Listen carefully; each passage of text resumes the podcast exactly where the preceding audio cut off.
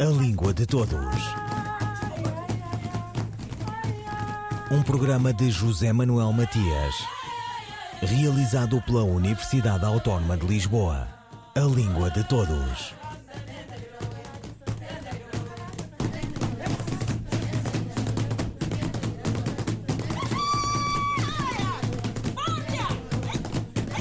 Inumeráveis são as gramáticas de português, muitas de referência, todas de algum modo geracionais e com nomes prestigiados que as identificam. De uso e memória entre os mais velhos no atual espaço da CPLP está a gramática de José Maria Relvas. E são como os dicionários, o Aurélio, o Moraes, por exemplo. A novidade a partir do retângulo lusitano é o projeto de criação de uma gramática de português língua não materna, acessível através do portal com o mesmo nome. A iniciativa é do Centro de Estudos de Linguística Geral e Aplicada, em associação com o Instituto de Linguística Teórica e Computacional, em colaboração com a Universidade de Coimbra. Uma conversa com a professora Isabel Pereira diretora científica do Celgail Tech. Este projeto, na verdade, está em embrião já há vários anos, já, já, já praticamente desde o início do Celgail Tech, que, que é um centro que, como tal, existe desde, desde 2015, que eh, havia uma ideia que era o embrião deste, deste projeto. Nós temos um grupo de trabalho eh, dentro do centro, eh, português, o grupo de trabalho chama-se Português em Contacto, e dentro deste grupo de trabalho desenvolvemos muita investigação no âmbito do português como língua não materna. E dentro do português como língua não materna, o português como língua estrangeira. Uh, e, e, isso obviamente tem também muitas implicações e é de muito interesse para o, o ensino do português como língua não materna. Uh, e dentro de um projeto que tinha um vago nome de para uma gramática descritiva das interlínguas, nós tínhamos, tínhamos então esta, esta ideia de criar uh, uma vertente mais de natureza mais pedagógica este portal, enfim, concretiza, concretiza essa ideia, ou pretende concretizar essa ideia. E por que que ainda não passou da fase de embrião? Por várias razões, porque o, centro, enfim, tinha muitas, tinha muitas uh, muito trabalho de investigação a desenvolver e agora neste, neste, nesta segunda fase, que começou exatamente no início de 2020, aí sim nós eh, íamos avançar uh, para o projeto de uma forma mais concreta, mais definitiva. Uh, já tínhamos uh, desenvolvido os princípios orientadores e tudo isso, e quando íamos começar a sério, fomos todos para casa, não é? Porque foi no início de, de 2020 e, portanto, esse, o início da pandemia obviamente atrasou, atrasou muito o trabalho. E aquilo que nós estaríamos a começar no início de 2020, estamos a fazer agora. E em relação aos conteúdos, que conteúdos serão esses? O, o, portal, eh, primeiro, tem um conjunto de princípios orientadores. O que é que nós queremos criar? Nós queremos criar um portal que tem um público, que são eh, aprendentes de português como eh, língua estrangeira.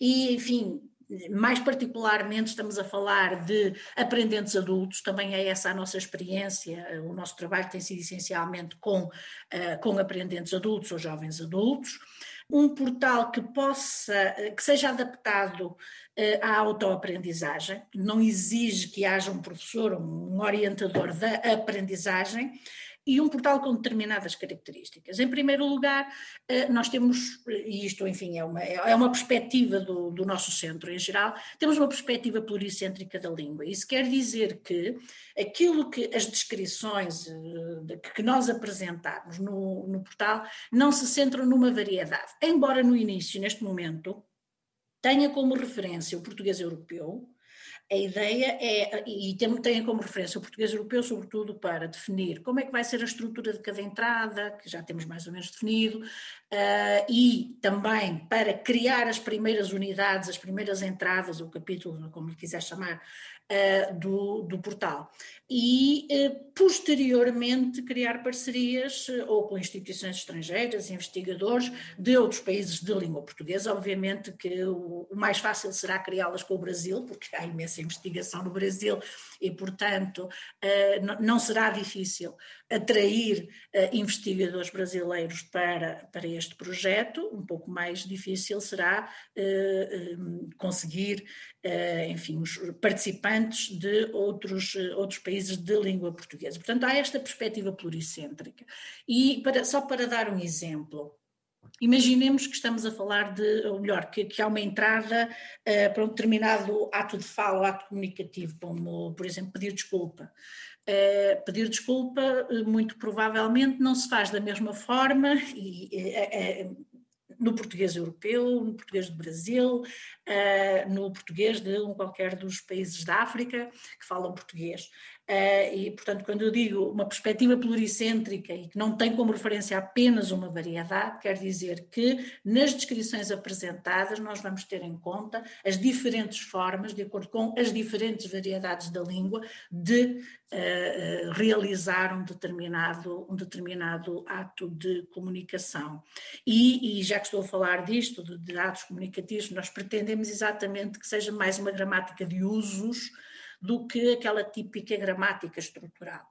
Obviamente que uh, nós usamos estruturas gramaticais para realizar determinados atos de comunicação e, portanto, a descrição das estruturas sintáticas, morfossintáticas, terá de estar lá, mas com o objetivo de realizar um determinado, uh, um determinado ato de comunicação.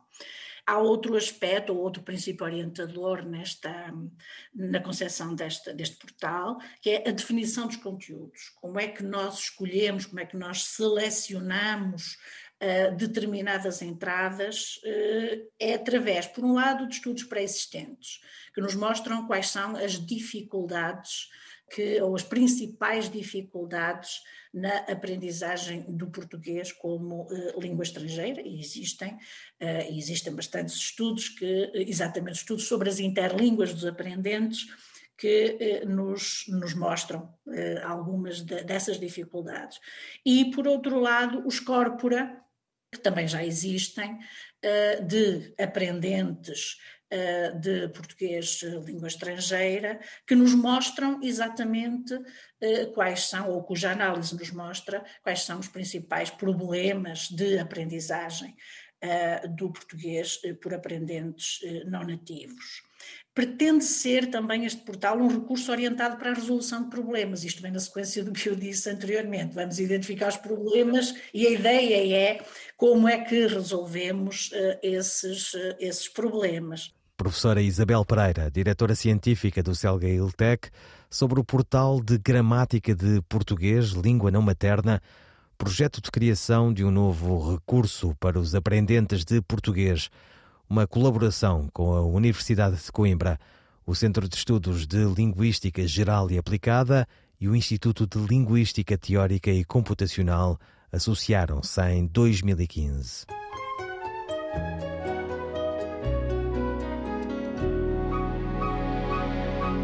Mundaréu de areia, beira-mar de maçarando pior. Em volta da maçaranduba, morde maçarando pior. Aquele pia, aquele neguinho, aquele psil, um bacuri. Ali sozinho, caminha, ali onde ninguém espia. Ali onde a perna bambeia, ali onde não há caminho. Lembrar a meninice é como ir cavucando de sol a sol. Atrás do anel de pedra, cor de areia, maçarando pior. Cavuca daqui, cavuca de lá, cavuca com fé. Ó São Longuinho, ó São Longuinho, quem sabe de noite o vento varre a praia, arrasta a saia pela areia e sobe num redemoinho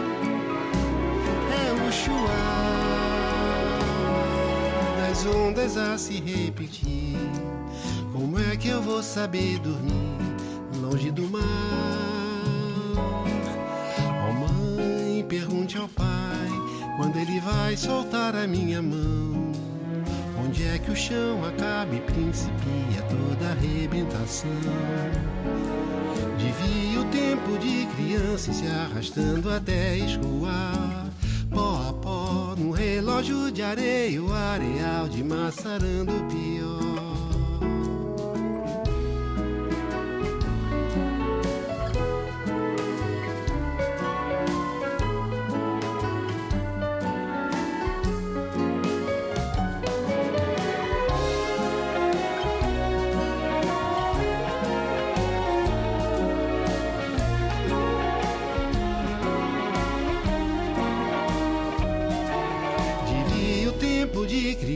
se arrastando até escoar.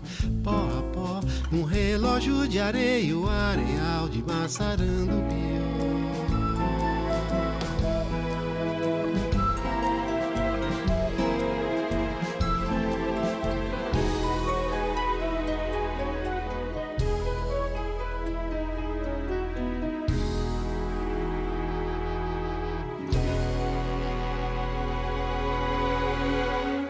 Massarando Pió, Chico Buarque e Chico Brown. Ainda no âmbito do ensino do português língua não materna, a Ciberescola faz o balanço do trabalho já realizado e o que se pretende para o ano letivo que está prestes a começar em Portugal. Língua de Todos conversa com a professora Ana Souza Martins. A sua atividade principal é a lecionação de português língua não materna por videoconferência através da plataforma Ciberescola.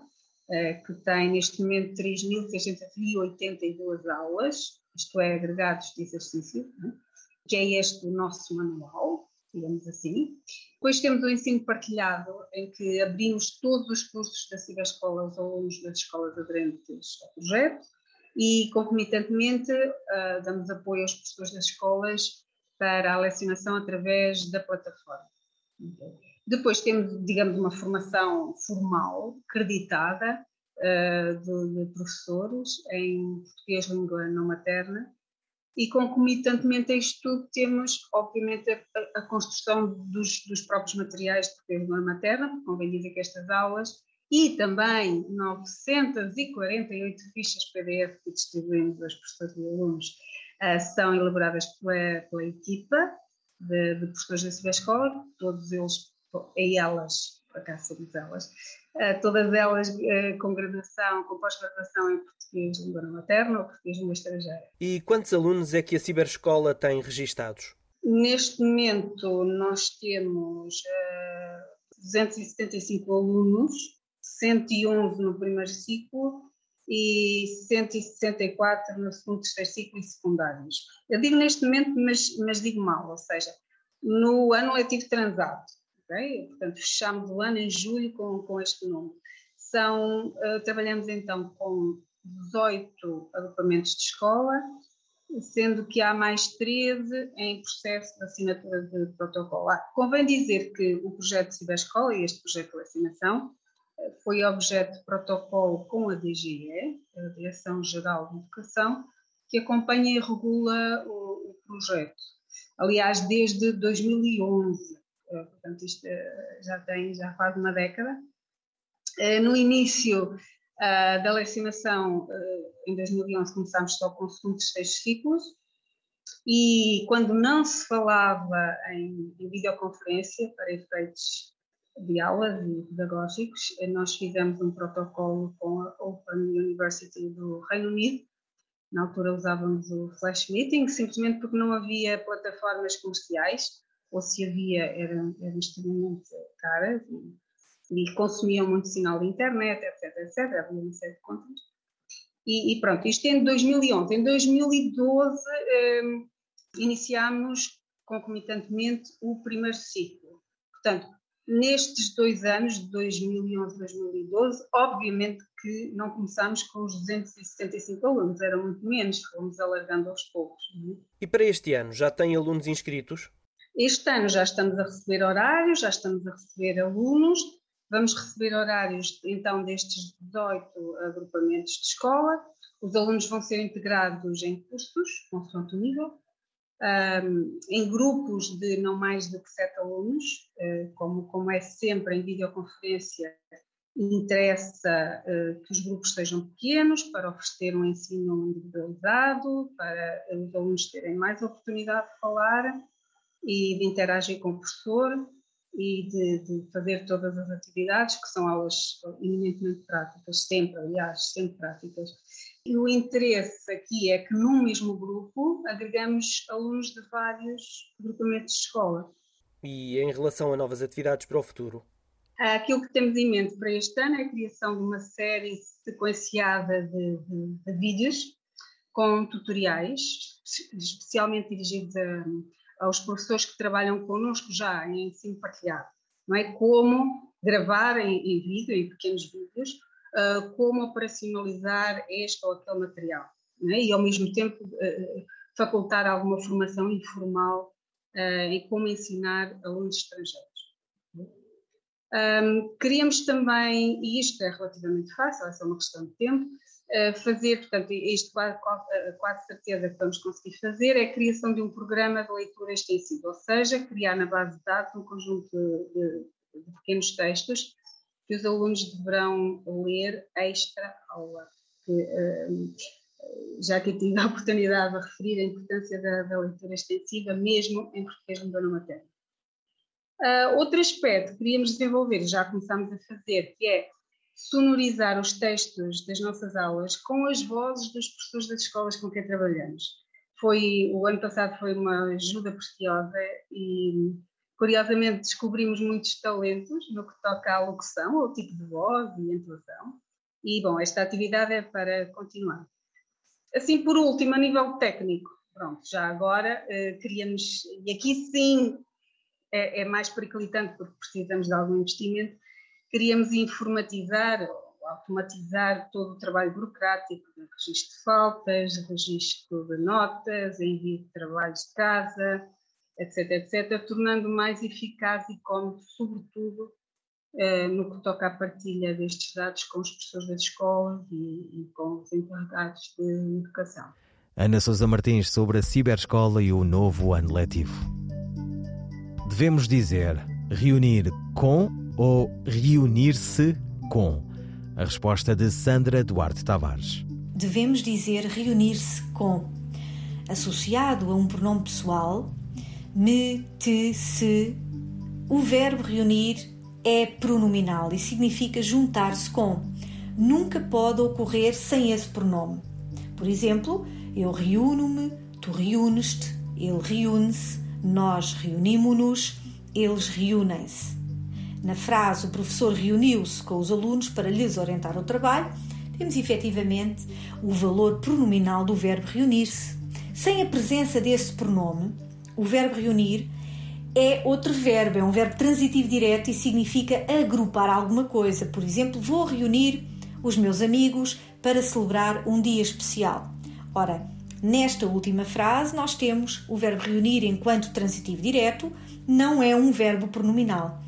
Mas quando ele é pronominal, juntar-se, reunir-se com alguém, devemos ter sempre a presença do pronome pessoal. Me, te, se, nos, vos, se. Por exemplo, a equipa técnica reuniu-se com todos os jogadores. Sandra Duarte Tavares, linguista. Um, dois, três, e... Solidão, de Irene Lisboa. Eu amarei a vida, talvez ao invés dos outros. Acho-a cheia de incoerências, pobre, madrasta, mas apesar disso, vou esperando sempre. Se eu ainda espero, se ainda tenho esta tenaz e incerta sensação de esperança, de desejo, é porque de todo não renego nem maldigo a vida. Serei uma insatisfeita?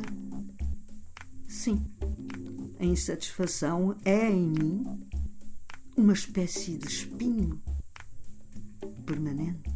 Solidão, da escritora portuguesa Irene Lisboa, na voz da atriz Irene Cruz.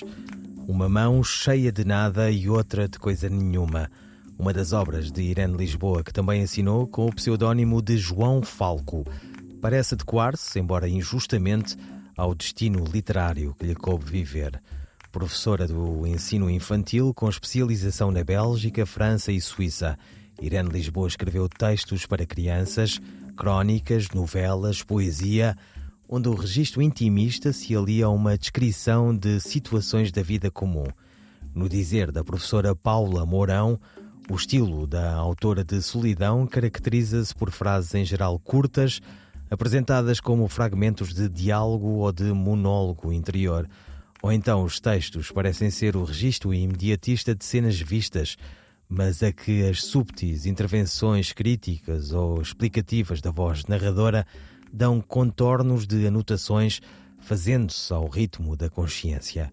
Como obra extensa de qualidade, mas discreta, Irene Lisboa permanece numa espécie de limbo, só notada pelos mais atentos leitores que lhe reconhecem a modernidade e a sensibilidade. Ouviram Língua de Todos as despedidas de José Manuel Matias, Miguel Roque Dias e Miguel Van der Kellen. A Língua de Todos. Um programa de José Manuel Matias, realizado pela Universidade Autónoma de Lisboa. A Língua de Todos.